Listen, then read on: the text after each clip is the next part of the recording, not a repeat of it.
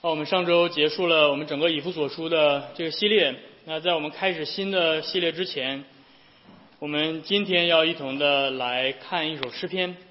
那之所以我们要在这两个系列当中去穿插这样的一个呃诗篇的讲讲呃这篇讲到，是因为大家也知道，在我们的会众当中啊有一些弟兄姐妹正在遭受苦难。我们的 Will 弟兄他啊正在经历这个治疗。另外，我们知道在小石城的 Sam 姐妹，她啊也在脑部查出这个癌细胞来啊。另外，我们还有其他的弟兄姐妹，呃，也在经历着各种各样不同的患难和苦难。我们每一个人在我们的一生当中，嗯，如果说有什么事情可以是我确保你一定会发生的，呃，那么对吧？按照古话说，我确保你一定会发生的一个是死，一个是你要交税。呃，但是我想说，还有一件事就是你一定会受苦，而基督教是一个苦难的宗教。基督教我们所敬拜的上帝是在十字架上为我们受苦的上帝，因此基督教对苦难有着非常重要的一些话要说。所以今天呃，我们要一同的翻开诗篇八十八篇，这是一首非常特别的诗篇。是一首把苦难描述到极致的诗篇，所以翻到之后，由我来读，我们一同来聆听上帝的留给我们这个宝贵的诗篇。诗篇第八十八篇，可拉后裔的诗歌，就是以斯拉人希曼的训诲诗，交与灵长，调用麻哈拉利安俄。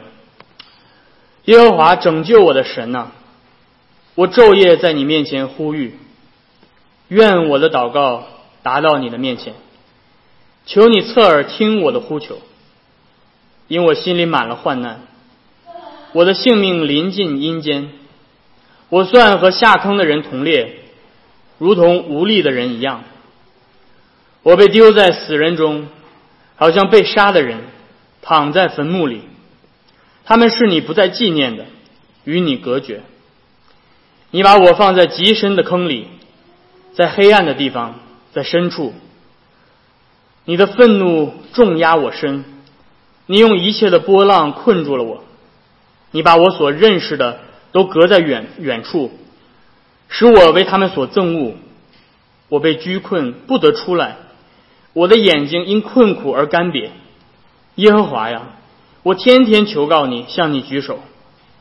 你岂要行奇事给死人看吗？难道阴魂还能起来称赞你吗？岂能在坟墓里诉说你的慈爱吗？岂能在灭亡中诉说你的信实吗？你的奇事岂能在幽暗里被知道吗？你的公义岂能在忘记之地被知道吗？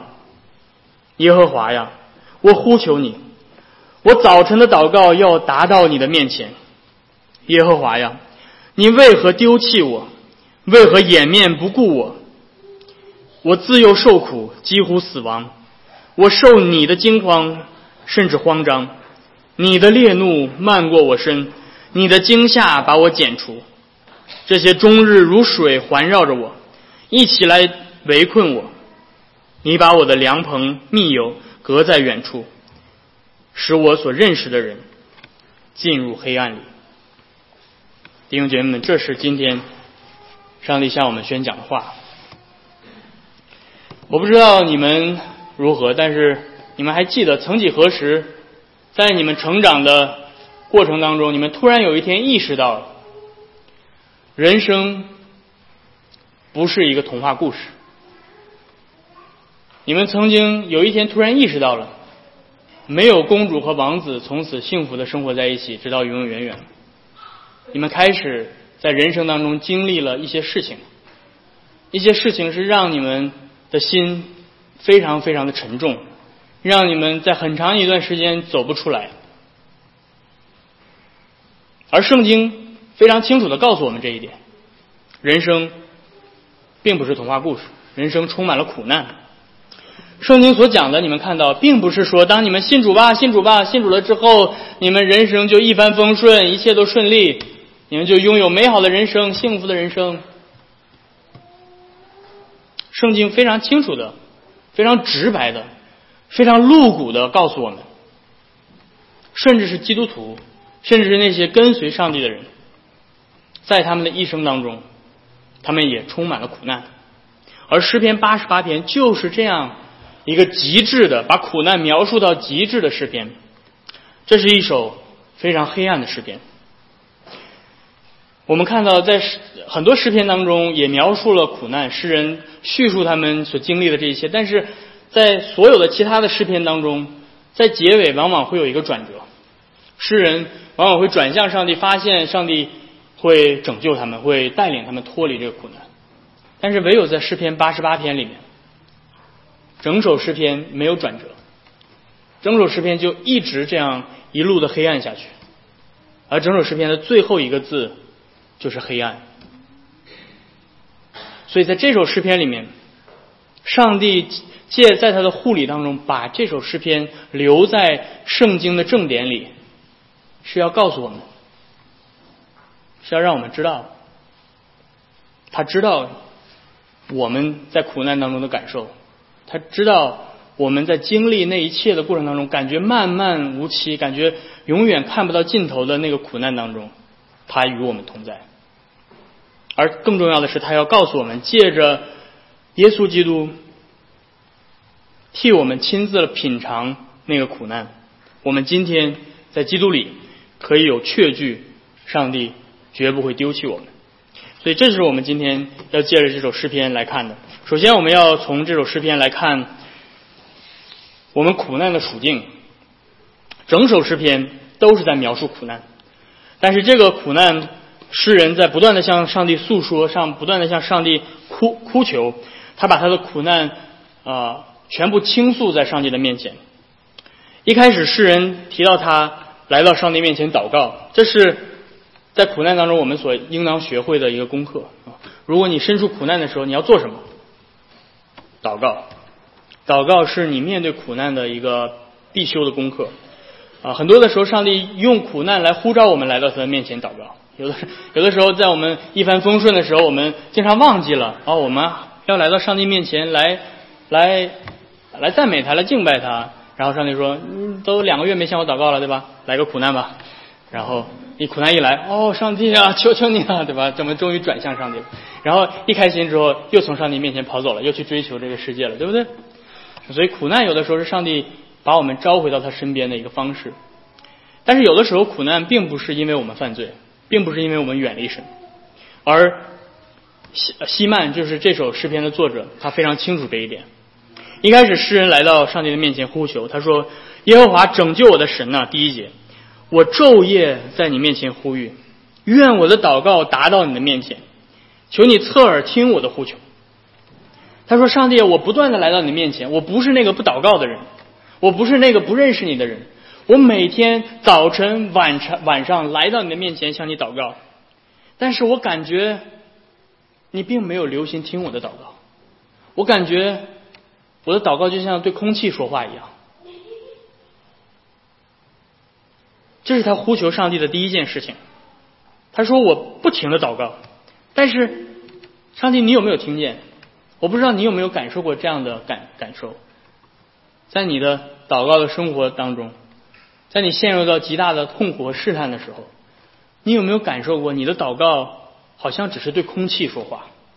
你的祷告好像上帝并没有去垂听，他并没有回应你。”我们有的时候认为祷告达不到上帝的面前，是因为我们自己的罪，是因为我们不够圣洁。我不知道有多少次有人这样告诉你，祷告没有垂听，那是因为你信心不够，那是因为你犯罪了，那是因为你生命当中有一些对吧东西，好像你的罪就像一个石头一样啊，对吧？挡住你祷告，你祷告穿不过去，对吧？然后就让你不断的去反省，你到底哪有哪些罪，到底哪个地方做的不够好，到底信心到底哪儿不够。但是诗篇八十八篇，希曼并没有给我们这样的结论。希曼没有说是因为他的罪导致上帝不垂听他的祷告。的确有其他的地方，圣经告诉我们是因为信徒的罪，所以上帝掩耳不听他们祷告。但是在这里并不是这样。希曼是一个无辜的人，希曼是一个敬畏上帝的人，但是他告诉我们，上帝没有听他的祷告，而圣经的确也教导我们，上帝有的时候反而不听艺人祷告，上帝听罪人的祷告。还记得耶稣讲到那个祷告的比喻，说有一个税吏祷告，他自己觉得上帝永远不会听，不可能听他的祷告，但是他捶着胸说：“主啊，求你怜悯我这个罪人。”最后上帝听他的祷告。然后有另外一个人是法利赛人，他说：“你看我，对吧？我倍儿棒，对吧？我这灵命倍儿强，然后我每天进食，然后我十分之一交的都特别准，啊，上帝绝对听我的祷告。但是结果，耶稣说。”他在上帝面前不是义的。还记得这个还有很多的很多的事情，包括大卫，当他犯罪之后，他他与八十八通奸，然后他用他的诡诈去杀害了八十八的丈夫乌利亚，然后结果上帝他来到上帝面前，他意识到自己的罪，他他向上帝祷告，上帝并没有拒绝他的祷告，他还把他的祷告写下来，诗篇五十一篇。所以，很多的时候，上帝不回应我们的祷告，并不是因为我们的罪。有的时候，我们没有犯一个特别的罪，使得上帝不听我们的祷告。但是，依旧，上帝让我们经历痛苦，并且掩耳不听我们的哀求。然后，接下来，诗人来到上帝面前说：“尽管上帝你不听我的祷告，但是我还是要向你诉说。”他在。接下来开始向上帝诉说他的痛苦，他的痛苦是身体和灵魂上的双倍的痛苦。第三节和第四节，他说：“因为我心里满了患难。”他的这里面的心里指的是他的灵魂。他说：“我的灵魂里满了患难，我的生命临近阴间，我算和下坑的人同列，如同无力的人一样。”他说：“他的灵魂正在经历各样的痛苦，他的生命马上就要进入到阴间里。”他马上就要死了，他在面临死亡的威胁，甚至他已经被其他人当做死人来对待了。他说：“我被算成是和下坑的人同列。什么是下坑的？下坑的就是被埋葬的人，对吧？”他说：“别人看我已经是一个，对吧？已经盖上棺材盖的人了，我已经没有任何存活的希望了。而且他接下来他说：我像无力的人一样，对吧？你们有没有看过那种黑色幽默的电影？有一个。”原来演黑色幽默电影，一个一个女人被活埋到一个土里，对吧？然后她就是拼命的挣扎着，然后逃出来。她在那个棺材里面，那种呼吸的困难，那种有力气但是没有办法撑破那个那个被埋被埋在土里面的那种那种现那种现状。希曼说：“我就是像这样，我像是一个有力气使不出来的人，我不知道怎么样去挣脱这个困境。”他束手无策，他只能等待死亡。我们不知道希曼到底经历了什么，在这首诗篇里面，他没有明确的告诉我们。嗯，或许他正在面临一场严重的疾病，嗯，或许他面对要杀他的敌人，或许他已经被俘虏了，正在关关关押起来，准备行刑。但是不论如何，他内心产生了这种极大的恐惧。我们可以从他的祷告当中感受到，他正在承受身体和灵魂上的双重的痛苦。然后他接下来从第五节开始继续描述他的痛苦。第五节他说：“我被丢在死人当中，好像被杀的躺在坟墓里。他们是你不再纪念的，与你隔绝。”然后第六节他说：“你把我放在极深的坑里，在黑暗的地方，在深处。”他所面对的这种遭遇，使他感觉自己如同死人一样，没有人能理会他。甚至没有人想得起来有这个人存在，没有人纪念，与上帝隔绝，他感觉自己被彻底的抛弃了，在一个漆黑无底的深渊里，是他没有办法爬上来的。我不知道你们有没有经历过这种感受，在那个处境下，你觉得四壁都是黑暗，你去呼求，但是没有人能够听到你的呼求，没有人伸出手来去把你拽起来。然后接下来第七节，他转向上帝，他意识到这一切并不是出于偶然，他只他是相信上帝的人。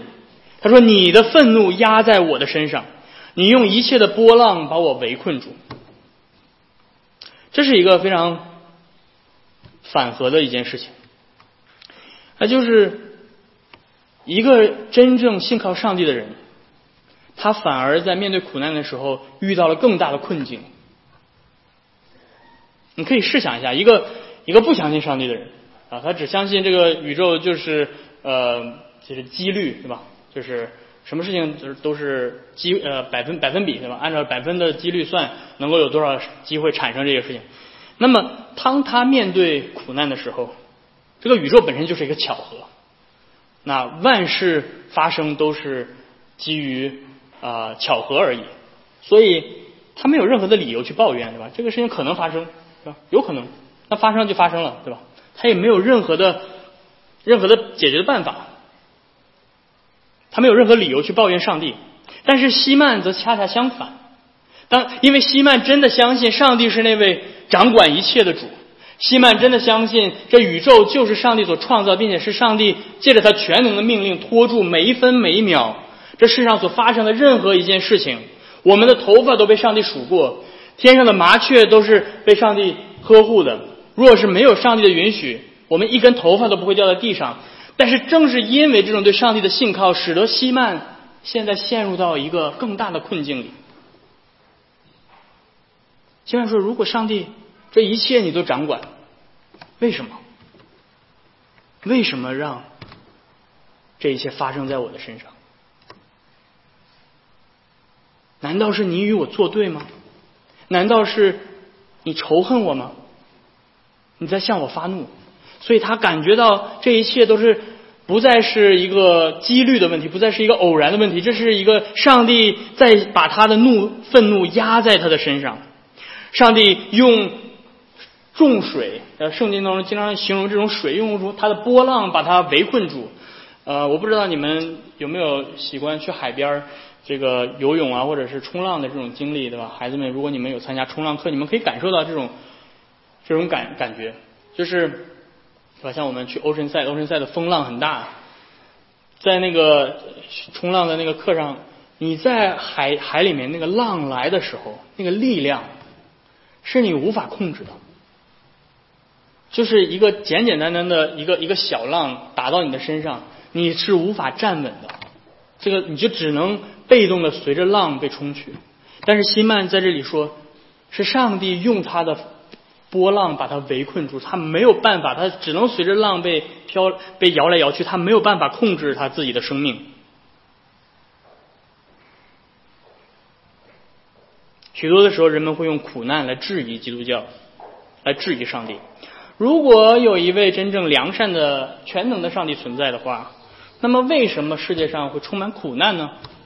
听过这种问问法吧？他们觉得自己问了一个很聪明的问题，哇，就不得了了，对吧？两千年的基督教就被他这一个问题打打垮了。好像几千年来基督徒从来没有思考过苦难的问题，好像几千年来圣经里面从来没有人遇到过苦难。但是他们错了，基督教弟兄姐妹们，基督教圣经是真正直视苦难的宗教。基督教从来没有规避过苦难，而且圣经讨论苦难的视角，不是躺在一个摇椅上啊。如果上帝是良善的，如果上帝是全能的，那苦难怎么回事？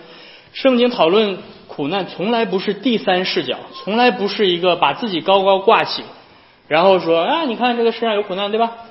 不是一个高高在上的审判者的形式来去看这个苦难。圣经讨论苦难。是第一视角，是正在经历苦难的人，那些相信上帝、倚靠上帝，但是他们依旧经历苦难的人，把自己心中的问题向上帝倾诉。为什么？主啊，为什么？这是圣经讨论苦难的视角。圣经从来没有把苦难当作是一个哲学的问题，用理性思辨的方式来讨论。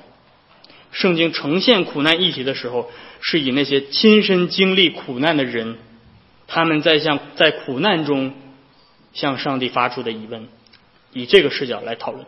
前者是傲慢的，是不信的，他们的目的不是解决苦难，他们没有解决苦难的盼望，因为在他们的世界观里面，也没有苦难解决苦难的任何的办法。而后者，也就是圣经。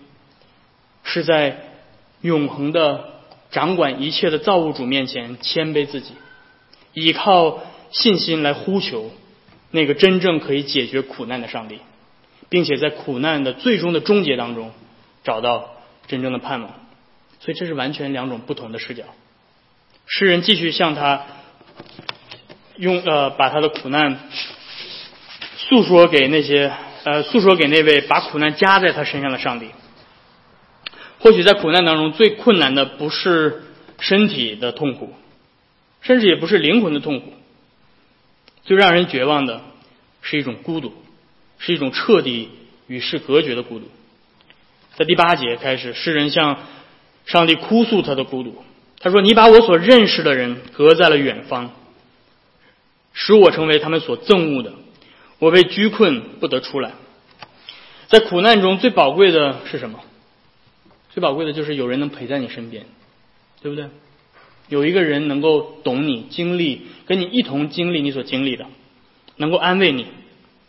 但是上帝不仅让希曼自己经历苦难，也让那些本来可以去安慰他的人。”如今全部都抛弃他，这是最痛苦的一件事情。不仅他们没有安慰他，反而他们憎恶他。他要孤独一人承受这一切，还要承受那些原本好像是他的好朋友的这些人。就他们反过来都开始，一看到他经历的，都开始落井下石，开始去憎恶他。他说：“我的眼睛因苦因困苦而干瘪。”耶和华，我天天求告你向你举手，然后接下来希曼发出了向上帝发出了一系列的反问。第十节开始，他说：“你岂要行奇事给死人看吗？难道阴间的魂还能起来称赞你吗？岂能在坟墓里诉说你的慈爱？岂能在灭亡中诉说你的信实？你的奇事岂能在幽暗里被人知道？你的公义岂能在忘记之地被人知道吗？”不知道你们学过文学对吧？你们都是有知识的人，知道当他这样问的时候，这是一个反问句。反问句是什么意思？反问句的意思就是，答案大家都知道了吗？显然，当然不可能。死人无法起来赞美上帝，尸体躺在坟墓里，怎么去诉说上帝的慈爱？诗人用这一系列的反问句。实际上是自问自答，实际上是向上帝挑战，说：“上帝，难道你蠢到这个地步？你不知道，如果我死了的话，没有人能够称赞你吗？难道你这位全智全能的上帝，连这么简单的道理都不懂吗？”所以诗诗人在向上帝发出挑战，说：“上帝，你来救我呀！你要如果不来救我的话。”你的荣耀何在？然后接下来，诗人的孤独不仅仅是身边没有人陪伴他而已，他感受到更深的孤独是来自于他被上帝抛弃了。第十三节，耶和华，我呼求你，我早晨的祷告达到你的面前，耶和华呀，你为什么丢弃我？你为什么掩面不顾我？所以注意到，诗人呼求上帝的时候所使用的名字，他称上帝是。耶和华，这不是普遍意义上说上帝啊，上帝啊，他是说耶和华呀，耶和华呀，这是什么意思？因为耶和华这个名字是上帝单单的赐给他立约百姓能够使用的名字，这世界上其他的人不会使用这个名字。还记得上帝起初借着摩西立约，耶摩西说你是谁？告让我去告诉以以色列人，是吧？上帝跟他说。我是耶和华，我是自由拥有的。上帝把他自己的名字告诉了摩西。有有有一个神学家说，嗯，上帝实际上是把他自己的私人的名片给了摩西，把他那上面有他有他自己的呃私人的电话号码，对吧？当你呼求耶和华这个名字的时候，你是打通了上帝的这种私人的电话，是吧？别他给别人的都是公司里的电话，对吧？就是只能走官方渠道，叫上帝啊，上帝！但是他给以色列民，给他自己立约百姓的，是一个直通到他面前的一个名。上帝，呃，上帝的百姓知道上帝的名字是什么，是耶和华。但是当他呼用用这个名字呼求的时候，他说：“主耶和华呀，是什么意思？”他说：“我是你立约的百姓啊，记得，你没有跟埃及人立约，你也没有跟巴比伦人立约，你是与我立约的，你是与我们立约的。我是你的百姓，你是我的神。这让他更困惑了，他更不明白了，为什么这位自己立与他百姓立约的上帝，如今要抛弃他的百姓？而这个苦难不是短暂的，这个苦难是持续的、持久的。第十五节他说：“我从小就受苦，几乎死亡。”然后整个诗篇到最后第十八节，你把我的良朋密友隔在远处，我所认识的人都进入到黑暗。其实到最后这一节的翻译不是特别的准确，最后这一节应该是这样的，听起来更绝望。他说：“我所认识的就是黑暗。”换句话说，现在我唯一的朋友是黑暗。整首诗篇是最后一个字是黑暗。没有峰回路转，没有柳暗花明，没有童话的故事是结局是美好的。希曼没有从上帝得到任何安慰的话语，他所有的是空空的黑暗。你有经历过这个感受吗？或许你们当中正在有人经历这样的痛苦，你正在陷入在苦难当中，你仿佛被丢进一个深坑里，你无法靠自己的力量爬出来，你呼求上帝，上帝却不回应你。你感觉到上帝隐藏起来，你的生命陷入到完全的黑暗当中。但是，弟兄姐妹们，这就是为什么我们不仅有诗篇八十八篇，我们拥有整个圣经。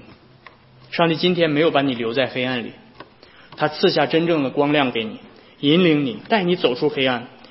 那就是那个亮光，就是主耶稣基督。弟兄姐妹们，在耶稣基督里，上帝亲自来到这个世界上，来拯救你。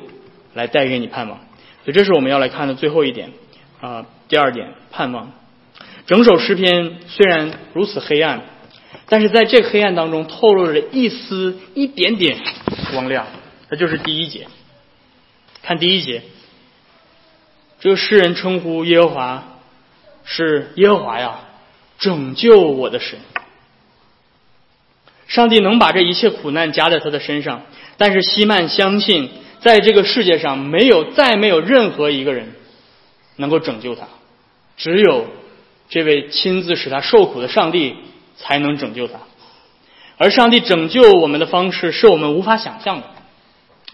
上帝不是高高在上的来拯救我们，而是他亲自降卑，走下他在高天上的宝座，进入到这个充满苦难的世界里。他要成为和我们一样经历苦难的人。然后用他自己的苦难来拯救我们，这是上帝拯救人的方式，是借着他独生爱子耶稣基督的受苦。所以你们看到，耶稣基督是那位为了拯救他的百姓而亲自受苦的上帝吗？尽管有时我们经历苦难，会让我们感觉这诗篇八十八篇是给我写的，我们觉得我们与这诗篇八十八篇能够产生深刻的共鸣。但是弟兄姐妹们，你们需要知道。在整个人类历史当中，能够真正理解这首诗篇的人是耶稣。只有耶稣，他在十字架上经历了那个漫长的无边的黑暗，没有转折。上帝把他丢弃在十字架上，并没有去救他。是我们的救主耶稣基督，他是那位真正的艺人。他在这一生没有犯过任何的错，完美的遵行了上帝的律法。完全无罪，完全正直，但是他却是承受了最不公义的苦难和痛苦。他在十字架上经历的身体和灵魂的痛苦，他的身体被鞭打、被钉，经历我们无法想象的疼痛。有的时候我们看那个受难记的电影，你们有没有看过？他那描述耶稣被钉的时候那个身体的痛苦，被鞭打流出的血。但是那并不是最痛苦的。他忍受人的羞辱、嘲弄，经历心灵上的痛苦。他经历与人隔绝。你要想象他被自己的门徒所卖，他被人出卖，他经历过被人出卖，他经历过被人抛弃的感觉。他不仅被犹大所卖，在他临上十字架的时候，连他所有的门徒都四散，都逃跑，都离弃了他。但是最最痛苦的是弟兄姐妹们，他在十字架上经历了。与上帝的隔绝，那位永恒中就与父同在的圣子上帝，在十字架上竟然被他自己的父掩面不顾。他在十字架上大声的呼求：“我的神，我的神，为什么离弃我？”当他说这句话的时候，他真的经历了上帝的离弃。他不只是被算作是下坑的人，他不只是临近阴间，他不只是好像躺在坟墓里的人一样，他真的被躺在坟墓里，他真的进入到阴间里。当我说进入到阴间里的时候，你们知道我说的是什么意思？他真的在十字架上经历了与上帝隔绝的痛苦，他经历了人类真实的死亡。这位道成肉身的上帝。亲自经历了真正的苦难，甚至超过了诗篇八十八篇的苦难，超过了西曼当时所忍受的苦难，甚至超过了你现在正在经历的苦难。你正在经历苦难吗？你的救主耶稣基督，他并非不能体恤你的感受，因为他经历了同样的一切。他来到，你可以来到他的面前，向他诉说，向他呼求。你可以把你一切的痛苦摆在他的面前，而他是那位怜悯的主，他会赐给你恩典、平安，他要做你随时的帮助，就在你的苦难当中，随时的来到他的面前。因此，在耶稣基督里，我们看到了那位积极回应苦难的上帝。那些傲慢的喜欢谈论苦难，但是却懒得动一根指头的人，他们认为只要靠哲学和理性的思辨就可以解决苦难的问题。但是上帝解决苦难的问题是真正的、切实的，亲自来到这个世界上，经历一切的苦难，并且战胜苦难。这是我们的上帝，弟兄姐妹们。而接下来，这位受苦的上帝，他为我们带来了拯救。他不仅借着耶稣基督经历一切的苦难，他也要用基督的复活来胜过这一切的苦难，带给我们真正的拯救的盼望。在耶稣的复活里。我们看到了，我们找到了那位西曼所呼求的拯救我们的神，耶稣的复活彰显了上帝拯救的大能和智慧，这颠覆了所有人的智慧，甚至颠覆了西曼的智慧，因为上帝的愚拙比人更智慧。你还记得西曼曾经发出了一系列的反问句问上帝吗？但是基督的复活颠覆了这一切。我们一起来看。第十节，西曼问上帝说：“你岂要行奇事给死人看吗？难道阴魂还能起来称赞你吗？”但是你看到，在耶稣的复活里面，答案是是的。死人可以复活起来赞美上帝。西曼问：“岂能在坟墓里面诉说你的慈爱吗？岂能在灭亡当中诉说你的信实吗？”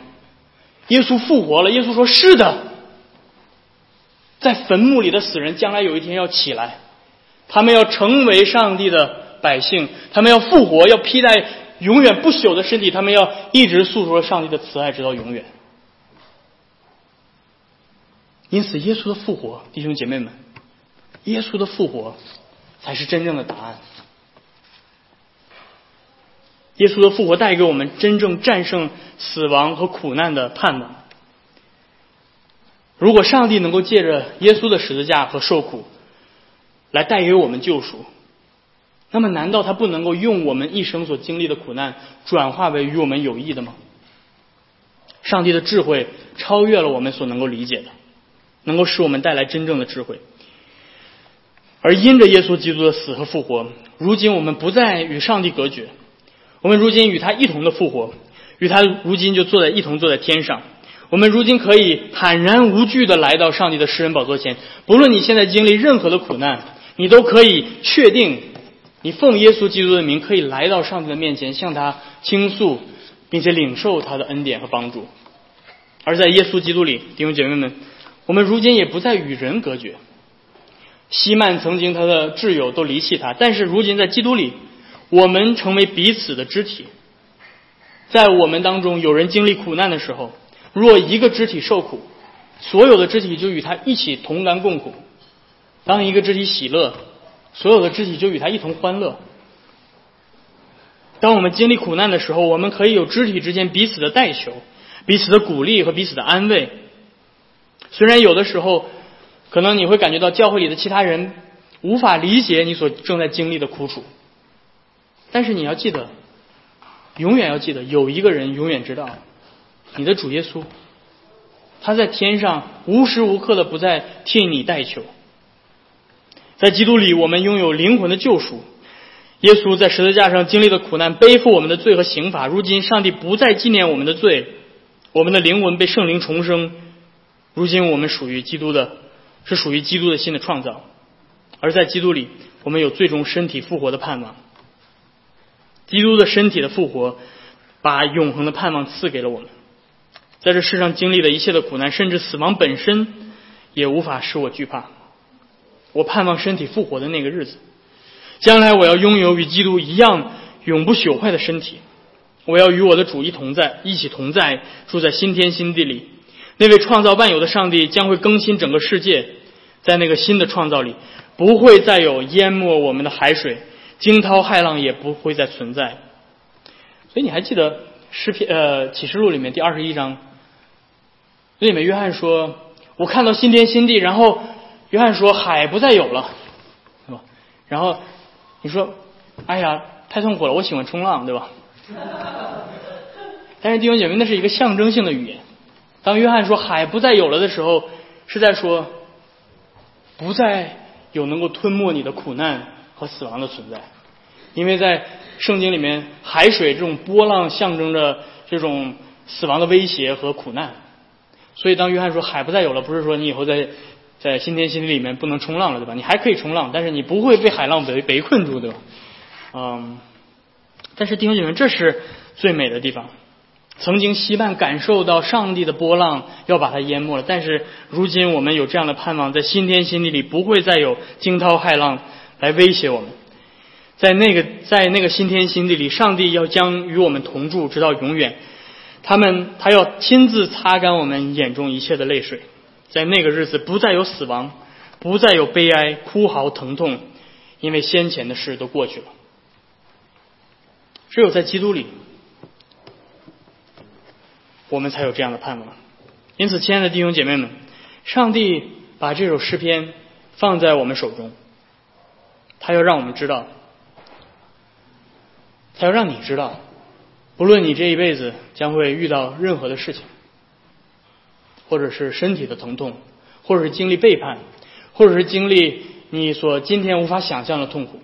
有一件事我可以确保，你将来一定会受到这样的痛苦，或者去失恋，对吧？啊，当然现在没有人会失恋哭得唧唧歪歪的，对吧？但是也许你会经历，不论是任何的事情，上帝知道你的痛苦，上帝能够体恤你的软弱，因为他曾经也经历过。我们的救主耶稣基督，他已经用复活替你战胜了这一切的苦难。不论你当下的感受如何，在耶稣基督里，你可以确定，上帝永远不会丢弃你。他要最终拯救你的身体和灵魂到底。他要再来，带你进入到没有苦难的永恒当中。阿门。